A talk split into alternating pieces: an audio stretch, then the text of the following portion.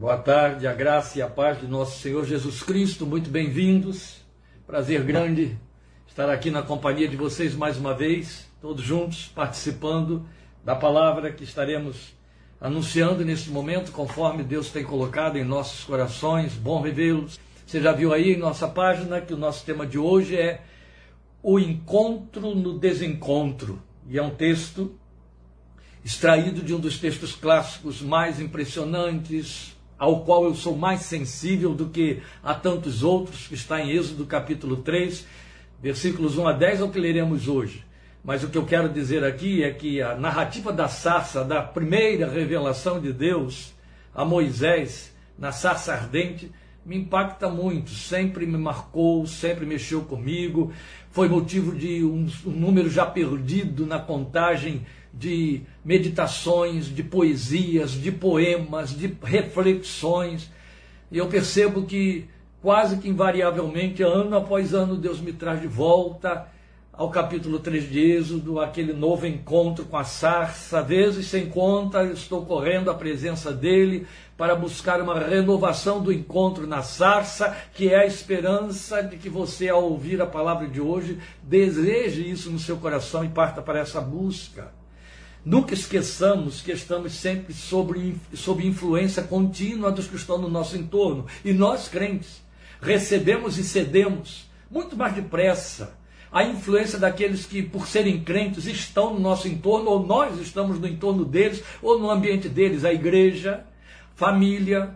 E esses crentes, às vezes, a maioria deles capengas, esvaziados, empalidecidos nas cores do reino de Deus, nos influenciam mal e negativamente.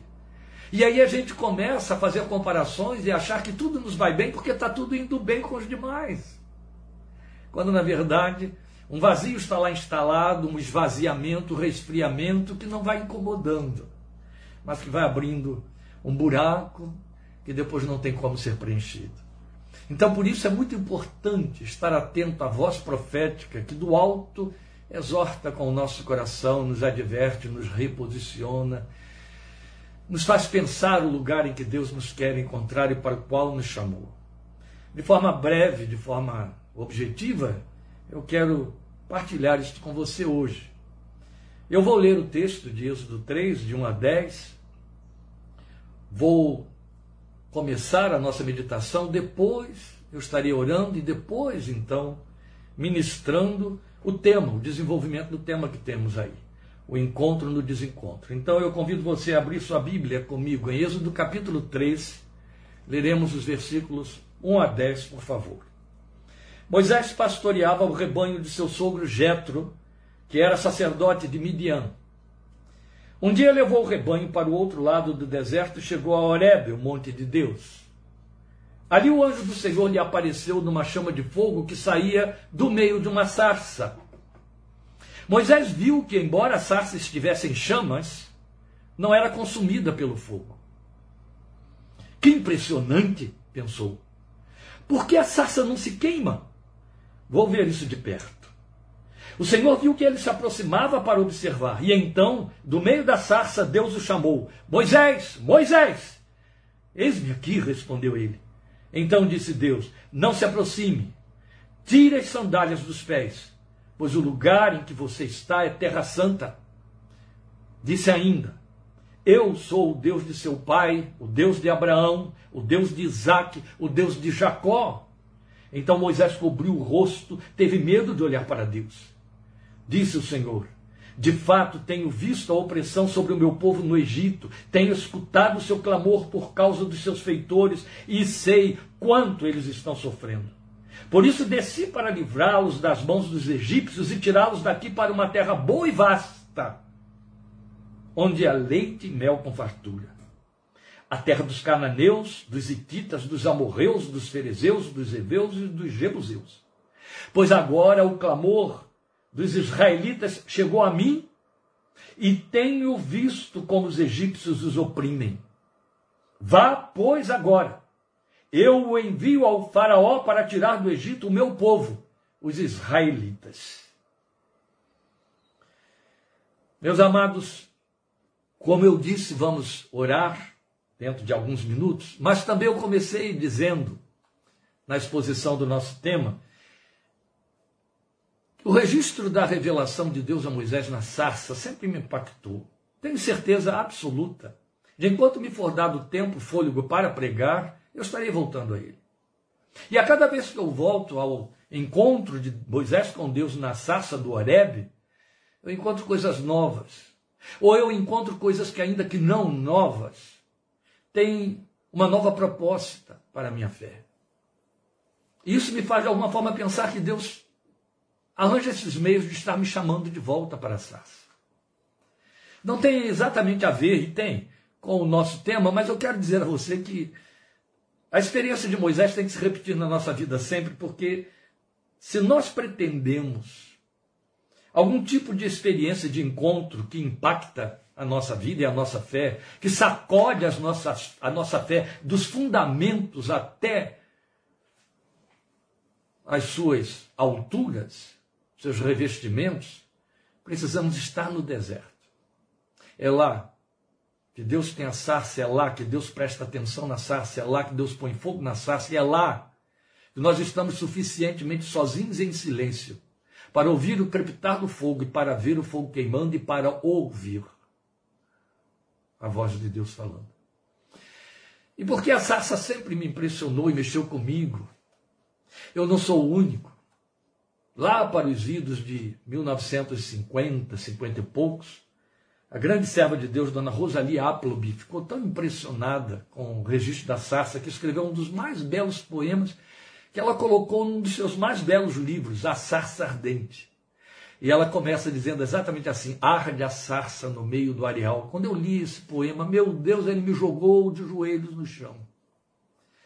Por causa do poema de Dona Rosalie, Há 33 anos, mais ou menos, eu escrevi dois, que hoje eu vou ler juntos para você. Eu, eu, os publiquei num livrinho que não circula mais por aí, um livro de poesias. E eu vou ler esses dois como introdução para a nossa meditação, e eu vou ler um emendando no outro, porque eles formam uma oração. E, na verdade, um é uma, é uma constatação e o outro é uma oração uma súplica feita em cima daquela constatação. Então os dois se completam, ainda que não estejam sequenciados no livro, mas se completam. Então eu vou ler para você. Começa com esse título: Qual sarça arde hoje? Por favor, um pouquinho da sua paciência e humildade para ouvir a poesia que vou ler aqui para você. A sarça arde solitária no areal, e seu calor e luz atraem a atenção tão espantosa a visão e tão real faz que no peito estremeça o coração. Tão sobrenatural é ver a palha arder, e ainda que queimando, não vindo a perecer. Que obra tão gloriosa pode isto produzir, que queima e arda a sarça, sem contudo a consumir? Só glória e majestade do Deus tão poderoso pode queimar a palha sem, no entanto, a destruir. É, na verdade, símbolo do poder que glorioso está hoje entre os homens ainda a eclodir. Pois Deus usa agora vidas, quais palhas ressecadas, por onde sua glória se esvai com tal poder que sem as consumir as queima, e inabaladas, tais palhas testificam da grandeza do seu ser que seja a nossa vida qual sarça em sua mão, queimando de poder, visão de seu amor. E quente desse fogo, proclame o coração a glória do bom Deus e todo o seu louvor. Eu quero ser qual sarça em tua mão ardendo, e sob teu poder queimar e resplender. Em meio à treva densa dos que estão sofrendo o peso do pecado e logo se perdendo, pois no outro Egito trilham os barros da aflição. Desejo outra vez ser como a sarça arder. Tão fútil e vazia é a vida que não queima, porque teme o teu fogo e teme consumir restolhos, massa humana, a carne que ainda teima fazer sua vontade e pôr-se a dirigir veredas, os afetos, projeto que é malsão, mas quero ser qual sarça queimando no deserto. sem sons, ruídos fortes, chamando a atenção somente por sua luz. Oh, dá que eu seja a sarça brilhando novamente e emitindo a glória aos que de longe ou perto precisam descalçar seu negro coração sem luta, sem esforço, mas tão suavemente diante de Jesus. Sim, dá que eu queime, ó Deus, mesmo a me consumir, levando os que são teus a porem-se a servir. Vamos falar com ele.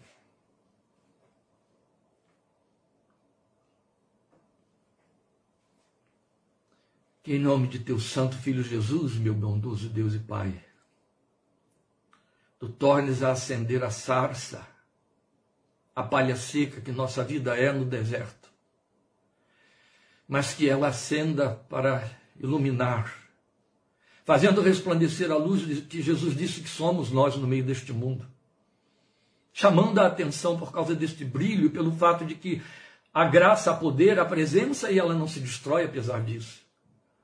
Mas mais do que tudo isso, mais do que fogo, luz, brilho, calor, permite que a palha seca da sarça da nossa alma seja o lugar onde a tua voz se faça ouvir. E tu possas falar através da nossa voz. Que tu nos fales hoje mais uma vez, por amor de teu santo nome. No bendito nome de teu filho Jesus.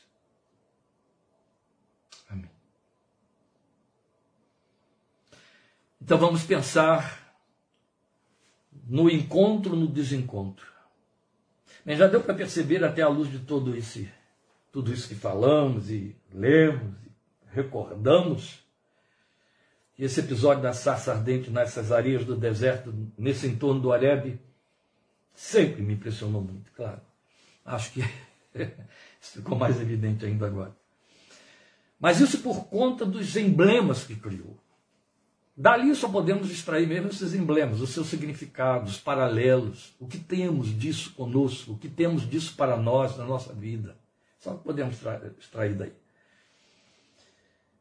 E com esses emblemas, nós podemos e devemos nos identificar. Eu vou procurar, quando for possível, passar alguns desses emblemas, ou seja, dessa simbologia criada através de um episódio histórico deste impacto para a nossa vida, né? para que a experiência de Moisés, nesse encontro de Moisés, um Moisés que estava totalmente desencontrado, mas foi encontrado ali por Deus na sarça, por ser algo tão imprescindível na nossa experiência pessoal, na experiência de todo ser humano, fique bem claro para nós, se mostre como óbvio, ainda que não possa ocorrer de forma literal mas com todo o seu significado, com todos os seus desdobramentos. É o que eu espero colocar aqui agora para você. E por falar então nesses emblemas, a gente começa por esse Moisés, que estava ali desencontrado. A gente lê o texto, a gente conhece a continuação da história, porque tudo começa aqui, não é? Desse encontro de Moisés com Deus no deserto, lá na, na sarça, diante da sarça que ardia, começa toda a história de Israel de fato. A história do desenvolvimento. É o momento em que Deus revela que Israel é seu povo e que ele tem uma história para conduzir agora, realizar através desse povo. E já começa fazendo, dizendo isso, fazendo promessas. Promessas que marcaram aquele povo para sempre. Então, há, um, há esse momento em que a gente nem presta tanto atenção em Moisés, por causa do, do decurso da história, não é? Mas aqui está um Moisés totalmente desencontrado. Não sei se você já se deu conta, mas se não houvesse a sarça, primeiro nós não conheceríamos nada dessa história, mas não saberíamos quem era Moisés. Quem foi Moisés? O que significou Moisés? Então, de fato, foi um encontro e só aconteceu Moisés ser encontrado e aí as coisas se desenrolarem a partir do momento em que ele estava lá desencontrado. A gente volta a dizer, presta pouca atenção nesse momento de Moisés, porque dá a impressão, não é? Uma, uma grandeza de uma revelação desse tamanho, Deus fala na sarça, solta aquele fogo, a voz do anjo fala com Moisés, há todo aquele desenrolar de promessa e de é, é, é, posicionamento, vocação de Moisés. Aí Moisés parece grande diante dos nossos olhos. Parece que é alguém tão especial, tão santo e tão poderoso que Deus fala com ele. Não, é justamente o inverso. É um Moisés desgraçado que está ali. É um Moisés nada, é um Moisés tão palha quanto a sarça. Era uma coisa nenhuma. Este Moisés. Deixou de ser, poderia ter sido alguma coisa algumas dezenas de antes lá no Egito, antes lá no Egito. Mas aqui é um Moisés sem nada, totalmente desencontrado, fugitivo do Egito, porque tinha sido flagrado num crime do qual pensou estar escondido. Por mais que esse crime pudesse ser justificado em tribunais, era crime. Ele matou um egípcio. E fugiu por conta disso, que ele sabia que haveria uma sentença vingativa em cima disso. Ele seria morto pelas leis do Egito. Então ele foge. E aí você conhece a história toda. É acolhido pela casa de Jetro, é acolhido pelo clã de Jetro. E Jetro coloca para guardar o seu rebanho. Ora, pense um pouquinho comigo. Não sei se você já leu, já prestou atenção na leitura do texto de Êxodo, que diz para nós, em Gênesis, perdão, Gênesis, que diz para nós que pastores, cuidadores de rebanhos, e cuidar de rebanhos era o último escalão na escala social na mentalidade dos egípcios. Eram os execrados, eram os párias. Quem pastoreia gado é está no último nível da degradação social. Era assim que os egípcios pensavam a respeito de pastores e de pastorear rebanhos. Moisés foi criado dentro dessa cultura. Por mais que ele viesse a saber que ele era um filho de Israel, hebreu de hebreus. A verdade é que ele foi criado numa cultura no palácio, Moisés não foi criado numa casinha de um agregado no canto. Não. Toda a história, os judeus fazem muita questão de mostrar isso, toda a história mostra que ele estava ali, ó, pareado com os filhos de Faraó. Foi criado como filho da filha de Faraó. Contava na linhagem real, então é evidente que dentro da cultura de Moisés, pastor de ovelhas, cuidar de ovelhas, pastor de gado, era a escória. E olha aqui Moisés transformado em escória. Criminoso, fugitivo e uma escória, segundo a sociedade no meio da qual ele foi criado. No deserto. Então, tocando a vida naquele seu cotidiano previsível, monótono, sem perspectivas. Eu espero que o Espírito Santo de Deus conduza você nesses paralelismos, a ir se percebendo aí em alguma dessas coisas. Né? Mas estava no deserto. Naquele momento em que o ser humano pensa só ter a si mesmo, só ver a si mesmo, o olho nenhum me vê. Eu estou aqui, eu comigo. Entrega a minha própria vontade, a minha própria sorte. Que sorte, né? Pastor de ovelhas, o que, é que me espera aqui, nesse deserto? Qual é a minha eh, herança e qual é a minha possibilidade de crescimento social? Para onde é que eu vou? Hum? Então ele estava desencontrado em suas atividades. Porque até pelo fato de nunca ter sido pastor, agora pastoreava o rebanho que não era seu, rebanho de outro. então era um pastor alugado, né? Desencontrado nas suas aspirações também, porque estava despojado de seus direitos sociais, não podia voltar para o Egito, estava despojado de seus privilégios decorrentes daqueles direitos sociais, os quais ele teve de abandonar lá no Egito. Então era só Moisés. E por isso, agora, ele era ninguém. Interessante que não foi o fato de não ser um ninguém ou de estar despojado que o levou para o Horebe. Foi o fato de que, dadas estas circunstâncias, teve de pastorear as ovelhas e ali tinha de levá-las para o Horebe, para o deserto. Mas a verdade é que muitas vezes, maioria das vezes, são as circunstâncias mesmo, por causa das circunstâncias, ou até a favor das circunstâncias, que a gente parte para os desertos, para essas solitudes, em que a gente tem que ficar totalmente isolado, porque tem que clamar, precisa de um socorro. De alguma forma, acaba se ficando como Moisés, só, sem ninguém. É eu aqui comigo ou eu aqui com Deus. Mas é aqui que eu estou. Então, primeiramente, você tem um Moisés todo desencontrado, e que por estar todo desencontrado, é encontrado. Deus estabelece um encontro com Moisés nesse deserto. Então, logo depois, nós vamos ter a perspectiva divina que se manifesta a ele, ou seja, a perspectiva de quem provoca o encontro. É como Deus o faz. Através da sarça. Será que seria essa a única forma de Deus chamar a atenção de Moisés? Ou será que Deus precisava chamar a atenção de Moisés?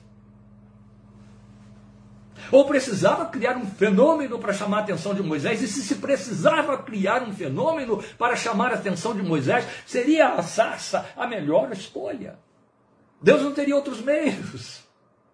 Bem, a própria história de Moisés, a partir daqui, vai mostrar, inclusive, as várias formas como Deus procurou chamar a atenção de Faraó e dos egípcios, realizando proezas incomparavelmente maiores do que fazer um fogo queimar uma sarça no deserto.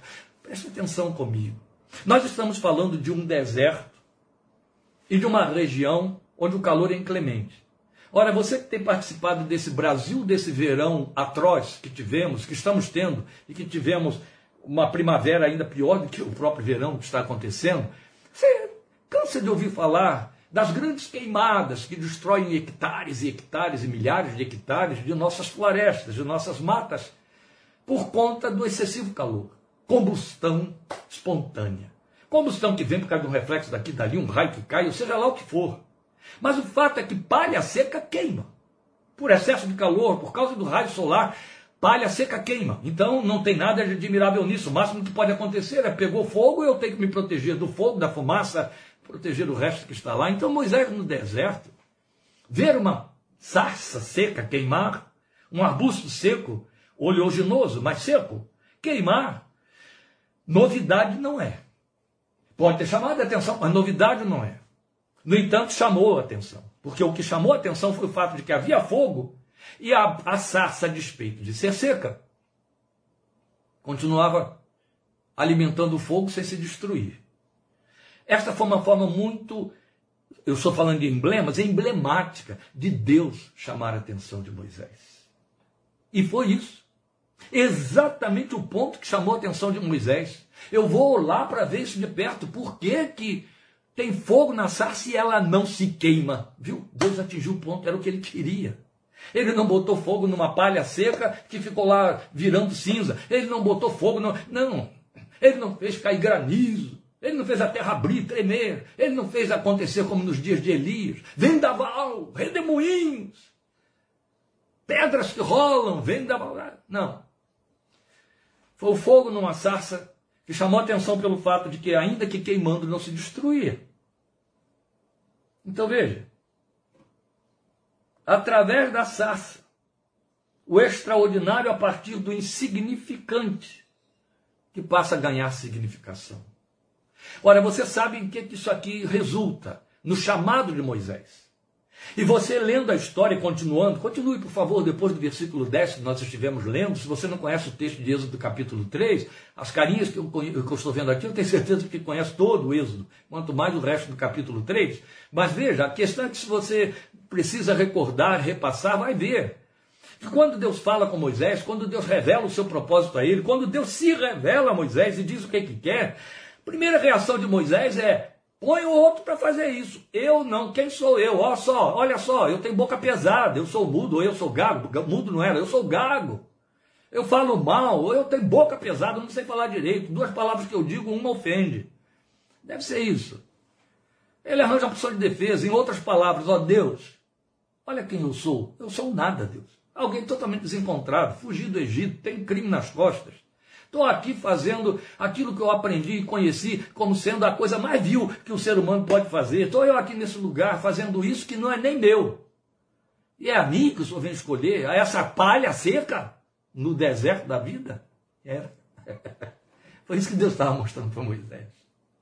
Moisés, eu estou te dando aqui esse emblema, Moisés. Eu estou te mostrando que eu uso palhas secas, Moisés. Eu não uso os grandes jatobás da floresta. Uso a sarça que arde, que fica cheia de percevejo, que as pessoas evitam, tem espinhos. É isso que eu uso. Eu uso o que é insignificante, porque eu vou dar significado ao que não tem nenhuma significação.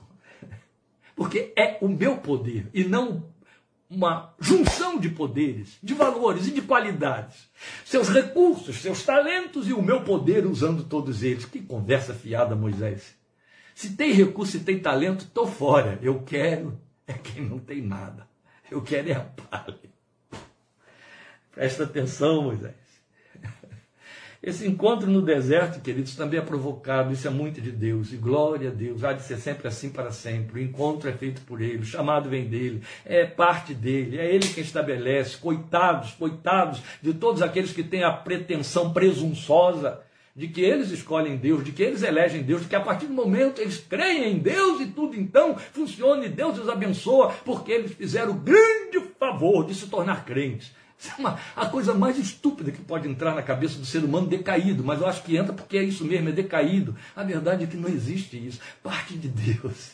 Se ele não fizer, ninguém fará. Se ele não te achar, você ficará perdido.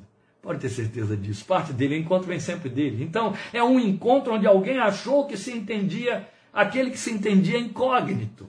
É interessante. Aquele que se entendia nada, que se entendia, inexistente para os outros, para a sociedade, banido, na verdade, essa era a história de Moisés, mas estava sendo conhecido e foi encontrado. Então Deus revelou conhecê-lo pelo nome. Isso é uma beleza extraordinaríssima. Eu acho que daria para desmaiar, não é?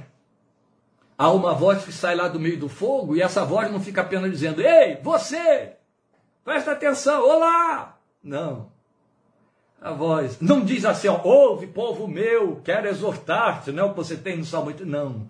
A voz diz assim, Moisés, Moisés.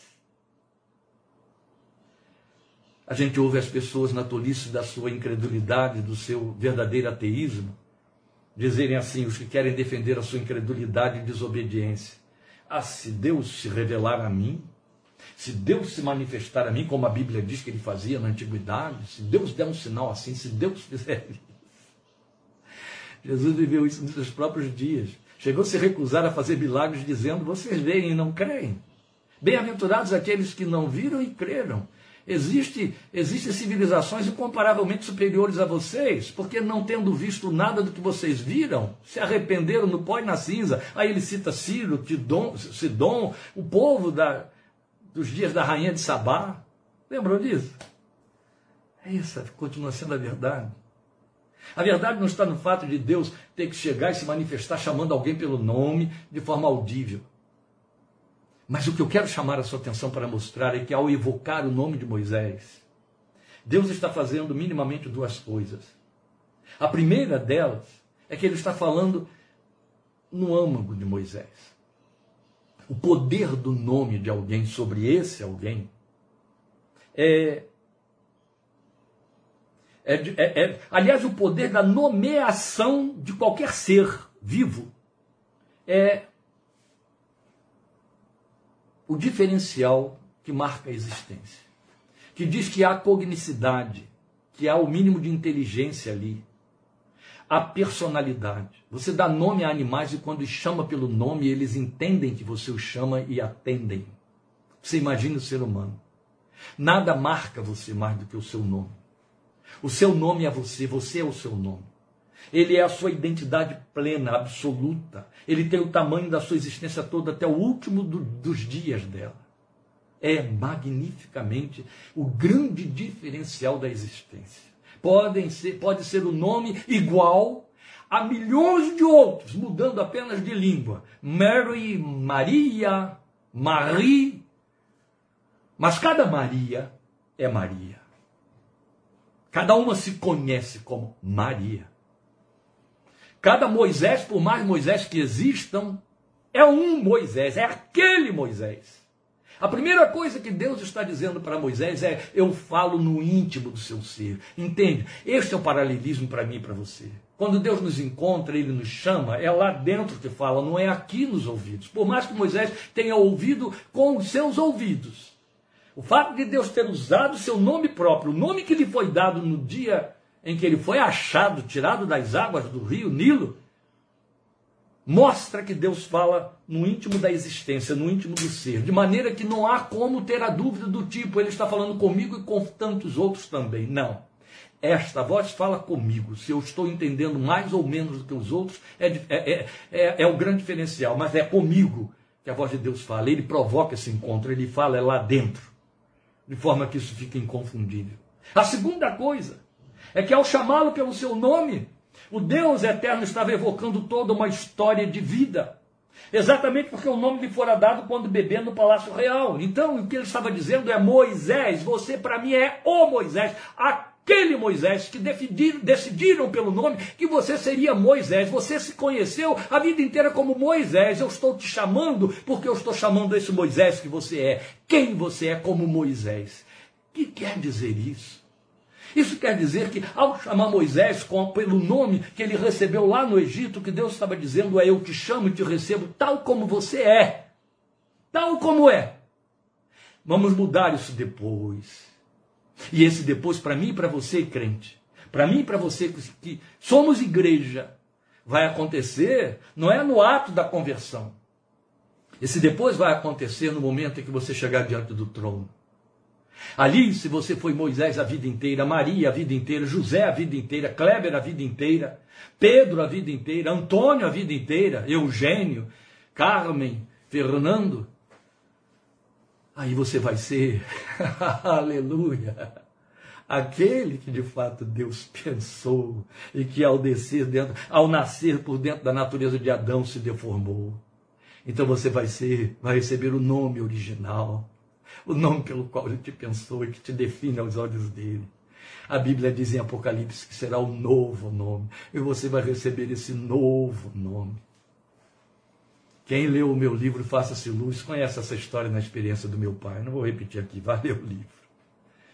O novo nome. Ali ele vai dizer: Não, agora você não é mais Kleber. Você foi Kleber. Você foi Kleber quando era filho de Adão. Eu te achei como Kleber, eu te aceitei como Kleber, mas a partir de agora você é Fulano aquele que eu pensei. E aí vai haver a junção absoluta do que você vai ser por toda a eternidade, o que Deus pensou com quem você agora é. Nascido de novo pela cruz. Nasceu de novo, tem novo nome. Que lindo, não é? Mas é fato. Acho que ele ensaiava isso quando ele encontrava alguns e mudava o nome. Abrão, Abraão, Sarai, Sara. Simão, Pedro. Saulo, Paulo, e vai por aí. Mas na verdade, o Deus eterno estava evocando toda uma história de vida quando chama Moisés. Toda a sua história, tudo que você representa, Moisés, é o que eu estou chamando aqui. Ele continua agindo assim, ele nos recebe como quem somos. Ele não pretende que sejamos diferentes para que nos chame. Exatamente porque somos o que somos.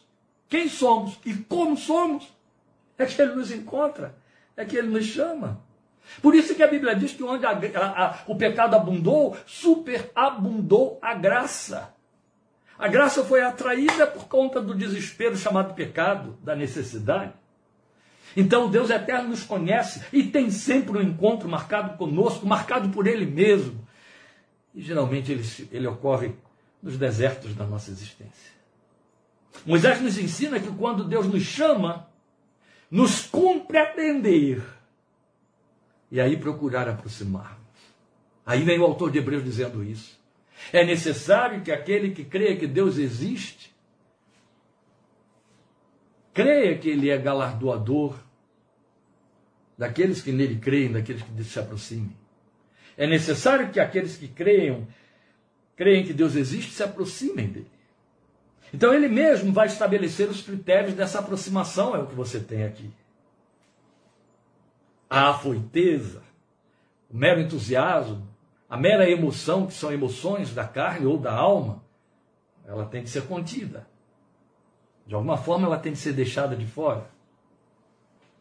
E também o sentimento de valor inerente. O fato de que eu sou chamado pelo meu nome, sou chamado tal como sou, carregando o que eu tenho ou o que eu não tenho, o, meu desencontro, não impede que eu me veja e que eu assuma a minha importância.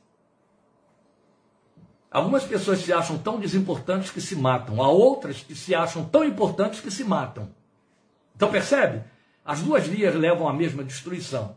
Mas a verdade é que, mais ou menos, todos nós temos um senso de alta importância, de valor inerente, e reputamos esse valor a nós mesmos, defendemos os nossos limites dentro desses valores. A questão é que o sentimento de valor inerente Diante de Deus ele se esvai. É preciso descer. É preciso, nesse encontro com Ele, despir-se diante dele, daquilo que somos e daquilo que temos, para recebermos os investimentos dele. Por isso é que Moisés se chega e não se dá conta de que está calçado. Por mais desencontrado que estivesse, por mais que estivesse lá sendo párea da sociedade egípcia, como pastor do rebanho de Jetro, estava calçado.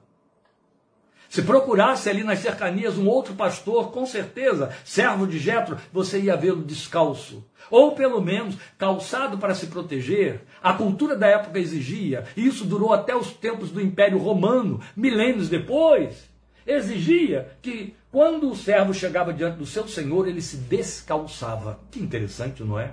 Sabe, aquilo que a nossa cultura brasileira caipirinha ainda existe, ainda faz, preserva por excesso de humildade em muitos lugares. Eu habito no lugar onde isso ainda ocorre.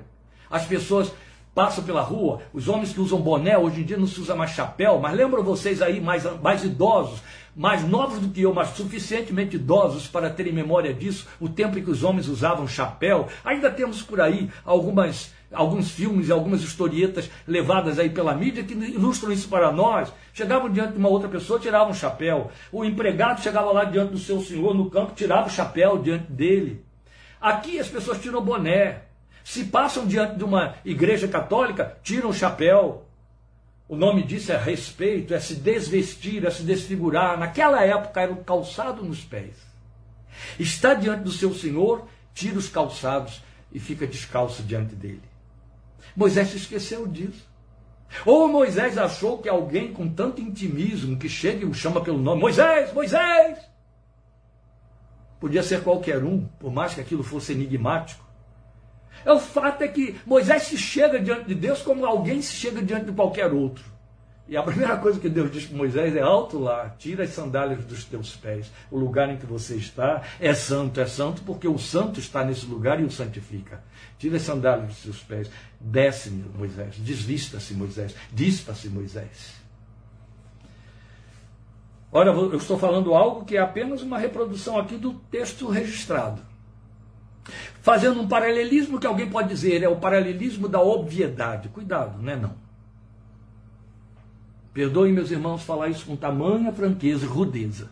Aí falo como pastor, como alguém que ao longo de dezenas de anos ouviu centenas, centenas, centenas de pessoas em aconselhamentos, gabinete pastoral, orou com centenas de outras.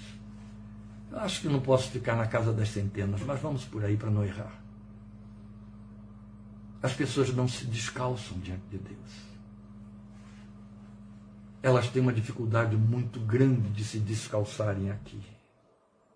Elas têm uma dificuldade imensa de tirar aquilo em que se apoiam. E sabe, a maioria das vezes se servem daquilo em que se apoiam para chegar diante de Deus. Não estou falando de importância. Estou falando que aquilo que é o que elas detêm como o mínimo de marca de honra elas não querem abrir mão para chegar diante de Deus. E tragédia humana. A gente pensa que a nossa honra atrai Deus e que temos que ter essa honra para chegar diante de Deus. Mais ou menos foi o que aconteceu com Moisés. Que triste, não é? Que triste. Estou lendo um fabuloso livro escrito por um padre a respeito do retorno do filho pródigo, onde ele mostra isso. Quando o filho pródigo volta, ele volta todo desgraçado. Ele não tem mais nada, ele não tem nem as roupas que levou, dadas pelo pai, que ele tinha na casa do pai. E o pai o recebe, exatamente porque ele vem assim. E a primeira coisa que faz é dizer para alguém: vista-o. O Senhor chega para Moisés e diz: dispa-te, desce dos teus calçados, desce dos teus pontos de honra, desce desses teus lugares em que você acha que pode me seduzir, que pode me convencer, em que você se apoia porque é algum mérito que vai chamar a minha atenção, que vai me fazer dizer, ah, eu vou dar atenção a ele porque ele é bonzinho, porque ela é bonzinha, porque está sem pecado agora. Existe esse sem pecado agora na nossa vida? Deixa eu te dizer, na minha não existe não. Se existe um agora que eu estou procurando em 53 anos de evangelho, é o agora sem pecado. Nunca encontrei. Estou convicto de, que, de algo que eu vou levar comigo até a sepultura. Eu nunca vou achar esse agora sem pecado. E se eu dependesse desse agora sem pecado para que meu Deus me abençoasse, me ouvisse, eu me aproximasse de Deus, desgraçado de mim, eu teria que dizer como Paulo: miserável homem que sou. Mas o que eu quero dizer com isso é que a gente não se dá conta disso. Alguns se apoiam nessas dignidades, até como Neemias. Você já viu? Há muita coisa bonita para ouvir nos anti-heróis da Bíblia. Cuidado com as orações de Neemias. Neemias chega diante de Deus e se justifica e apresenta diante de Deus justificativos para ser ouvido. Atenta para a minha justiça, Deus. Presta atenção no fato de que sou melhor do que eles, que eu fiz isso, eu fiz aquilo. Cuidado. O Deus do Evangelho não aceita isso. Faltou alguém pregar isso para Neemias. Mas a verdade é que ele chega para mim, para você e diz: desce dos teus calçados. Meus queridos, eu quero parar um pouquinho só em cima disso. Eu quero encerrar essa mensagem. Já vou encerrar essa mensagem, mas esse não é o ponto mais importante dela. Mas eu quero cansar você com ele um pouquinho. Estamos muito mais calçados na presença de Deus do que pensamos.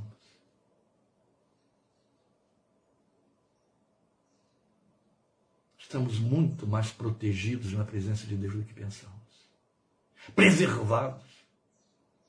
Queremos estar seguros, até mesmo através de pseudo-revelações. Se houvesse tal profecia, se houvesse tal visão, eu poderia crer melhor. Estamos tão amparados, querendo o amparo de Deus. Estamos tão protegidos, querendo a proteção de Deus. Não vamos ter. Enquanto não nos despojarmos, enquanto não estivermos esvaziados, enquanto aquilo que consideramos é o mínimo de dignidade que eu tenho, para chegar diante de Deus, não, diante dele, diante dele, não somos nada aos nossos próprios olhos, somente aos olhos dele. Mas quando nós estamos detendo, nos detendo em alguns valores, ele vai dizer para mim e para você: tire essas sandálias. Quer se aproximar? Eu quero que você venha descalço, tá bom? Descalça, tá bem? Fique descalço. Vamos pensar nos efeitos desse encontro e aí eu vou liberar você para a sua janta. O Moisés, que ninguém conhece, conhece o Deus eu sou. O Moisés, que não está mais identificado por conta de seus próprios desencontros, conhece aquele que diz: Eu sou. O Moisés que está incógnito está diante de alguém que se revela e assume: Eu sou. O Moisés que não se sabe está diante daquele que diz: Eu sou. O que não se acha está diante daquele que diz: Eu sou. O Moisés, ninguém vai conhecer o Deus Eu sou. E aqui está uma gloriosa revelação. Tudo que o ser humano precisa é saber quem Deus é. Tudo que o crente evangélico, cristão evangélico, aquele que lê Bíblia, que pensa que aprendeu a orar, porque nunca aprenderemos, Paulo diz que não sabemos orar como convém, então ainda não foi fabricada essa escola, essa igreja mágica que ensina de fato o crente a orar. Esse crente evangélico, portador de Bíblia, leitor de Bíblia, cultuador, dominical, que ora, que faz vigília, que prega, que etc. Esse crente exatamente esse, ele simplesmente precisa se dar conta de que ele tem de conhecer o seu Deus. Ele precisa saber quem Deus é. Lembra, a gente tem falado isso aqui algumas vezes. A partir de um momento em que eu preguei, uma vez em Rio Claro, sobre o Deus que imaginamos em nosso interior, cuja imagem fabricamos através da leitura da Bíblia, da nossa fé bíblica, a imagem que trazemos dentro de nós, de Deus, não é verdadeira. Ela, tem, ela é subproduto do nosso imaginário, ela é subproduto de nossos conteúdos. E queremos que Deus se ajuste nela, e quando ele não se encaixa nela, nós o desconhecemos, ou temos medo dele, ou desprezamos. Isso se repete, esse fenômeno se repete, meus queridos, aos milhares entre os crentes modernos. Fabrica-se na, fabrica na cabeça desses crentes um Deus promitente, um Deus totalmente desprovido de caráter, aliciador, que aprova tudo, que consente com tudo. Então, quando alguém chega e prega o Deus da Bíblia, sério, moral, verdadeiro, que não negocia com o que é inegociável, eles não encaixam dentro desse Deus que foi fabricado dentro deles e o rejeitam. Eu já passei por essa experiência dezenas de vezes, às vezes com grupos inteiros. Como se eu tivesse ido lá, aberto a Bíblia para pregar um Deus, que não é o Deus que eles foram ensinados a crer, e que lhes era muito conveniente. Estou falando de fatos reais, amados meus. O crente precisa saber quem de fato Deus é, como ele se revela na Bíblia. Esse Deus iracundo do Velho Testamento, esse Deus Pai bondoso do Novo Testamento se fundem formando um só. Ele é o mesmo Deus. Então a verdade é que tudo que nós precisamos saber, é, é, conhecer, saber, é quem Deus é. Quando nós o conhecemos, nós ganhamos identidade existencial. Ele se torna a nossa referência de vida. Foi o que aconteceu ali com Moisés. Meu Deus, mas o que, que eu vou dizer? Senhor, ele estava dizendo, Senhor, o que, que eu vou dizer a eles? Quem foi esse Deus? Eles vão me perguntar, mas quem é esse Deus que apareceu a você? Diga a eles, eu sou. Eu sou. Isso é que você vai dizer. Isso mudou tudo na vida de Moisés. Isso trouxe identidade para Moisés. Quando nós conhecemos quem Deus é, de igual maneira nós ganhamos identidade existencial. Sabe? Ele deixa de ser aquele Deus que o meu imaginário, o meu desejo, minha piedade fabrica. Para ser um Deus que totalmente independente de meus desejos, meus sentimentos, meus afetos, meus conteúdos racionais e psicológicos. Tem vida própria. E ao, e ao revelar essa vida própria, revela sentimentos reais independentes do meu, pensamentos reais, independentes do meu, intenções reais, independentes das minhas pensa em mim como soberano e me ama pelo que ele é, não pelo que eu trago ou que eu penso dele, nem pela maneira como eu elogio, como chamamos louvor. Não, ele é totalmente independente do que eu sinto aqui dentro a respeito dele. Então esse sentimento dele por mim, essa revelação do amor dele por mim, vai me fascinar. Sabe?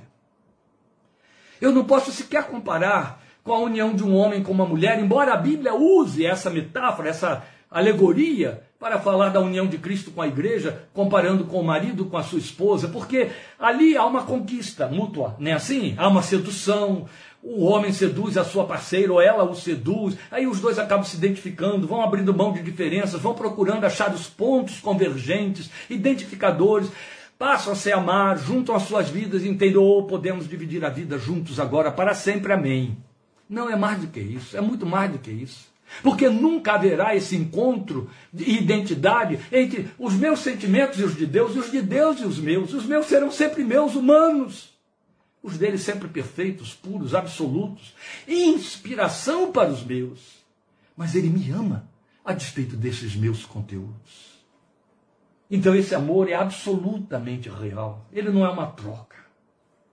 E aí ele se torna a nossa referência de vida. Veja, como Criador, ele se manifestou assim para Moisés. Como Criador, ele revela que ele tem um propósito. Na verdade, nada se fabrica sem objetividade, não é verdade? E se eu o recebo e creio como Criador, e como nestes tempos é importante a confissão criacionista, confessar que Deus é o Criador de todas as coisas e entre elas nós. Nós somos a última obra das suas mãos a última manufatura, criação de Deus, glória ao seu nome, ele é criador. Volta a dizer: ninguém fabrica algo sem objetividade. Se Deus me criou, ele tem um propósito. O problema, ó, nossos calçados, nossas sandálias, é que nós entendemos que fomos criados, alguém que dê conta disso que está aqui. Se fomos criados, alguém que responda por isso que está aqui. Se fomos criados, somos importantes para nós mesmos. E aí nós temos que pedir a Deus que nos abençoe a viver essa vidinha que nós estamos fabricando para nós mesmos. E esquecemos de perguntar uma coisa: eu fui criado para quê?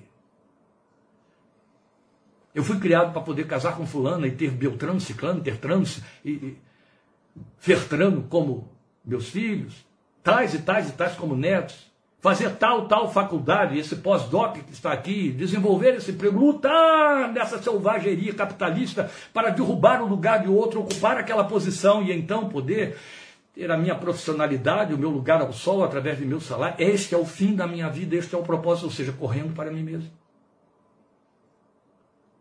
Ou quem me criou tem um propósito que eu ainda não conheço, ou que eu nem preciso conhecer, mas eu preciso ter consciência de que há um propósito que acaba nele, começa nele e morre nele. Por isso eu fui criado por ele. Nenhum de nós vive para si, nem morre para si. Se vivemos para o Senhor, vivemos. Se morremos para o Senhor, morremos. De sorte que quer vivamos ou morramos, somos do Senhor. Romanos 14, 7 e 8. Oh, queridos. Como Criador, ele revela que tem propósito. Ele tem propósito. Ele é Criador porque há um propósito. Por isso ele é Criador. Depois ele se revela como Pai. Ele vai dizer para Moisés: O meu povo, Pai desse povo. Isso fala de pertencimento. Quando Deus se manifesta como Pai, foi o nome que Jesus nos revelou dele, Pai. Vocês vão orar assim, Pai nosso. Como é a invocação que eu vou fazer? Pai nosso. Ele já tinha dito para Moisés, pelo meu nome, o Senhor, não fui perfeitamente conhecido a Abraão, Isaac e Jacó. Eu sou. E aí Jesus vem e diz: O eu sou se chama eu sou teu pai. É pai. Isso fala de meu pertencimento. Como faz diferença? Perdoe se eu estiver falando para alguém nesse contexto e eu não vejo nada de errado no que eu vou colocar aqui, não tem nada de errado, só quero dizer que você, se sentir referência disso, não se incomode, não, não, não sinta estranheza. Mas a experiência da vida prova, vou falar isso como psicólogo especialmente. Não conheço uma pessoa que, tendo sido adotada, que vindo a descobrir já na vida adulta ou na juventude, que foi adotado, que é filho de adoção, que não sinta, não deseja ou não parta numa investigação existencial até descobrir quem foi de fato seu pai ou a sua mãe. Por mais que a descoberta não seja boa, há uma necessidade de descobrir essa origem biológica. Ela é uma necessidade inerente ao ser humano, é uma necessidade existencial. Ela envolve toda a estrutura psíquica. O ser humano não descansa enquanto não descobre. Isso não quer dizer que vai morrer de paixão por aquele e amar menos o adotivo. Muito pelo contrário. Mas há uma carência, há uma necessidade do homem de saber onde está a minha origem. A paternidade dá essa origem. A paternidade fala das razões porque você tem estruturas genéticas que desconhecia, comportamentos que só a genética explica porque não foram aprendidos. Memória genética, que a psicologia já provou há bom tempo. Isso veio da onde? Oh, experiências memoriais não vividas na existência da própria pessoa vieram da onde? Correm os kardecistas para dizer: oh, isso aí é porque você já viveu essa vida no passado. E é por isso que você tem essa impressão agora, né? o vu dos, dos franceses, você tem essa impressão agora de que é, está vivendo isso outra vez. Não, não tem nada a ver. Isso é memória genética, está nos seus genes, está nos seus neurônios. Que necessidade imensa nós temos de saber essa origem. E Jesus revelou qual é a origem do verdadeiro homem, da verdadeira mulher que está dentro desse seu corpo. O Deus eu sou, que diz: Eu sou teu Pai. Eu te chamei pelo nome, tu és meu. Pertencimento. Depois ele se revela como Senhor. Foi um impacto para Moisés, saber que ele era senhor daquele povo logo dele, automaticamente. A soberania que atende o propósito, aquele propósito pelo qual te criei, atende com assistência, porque é pai, mas é soberania.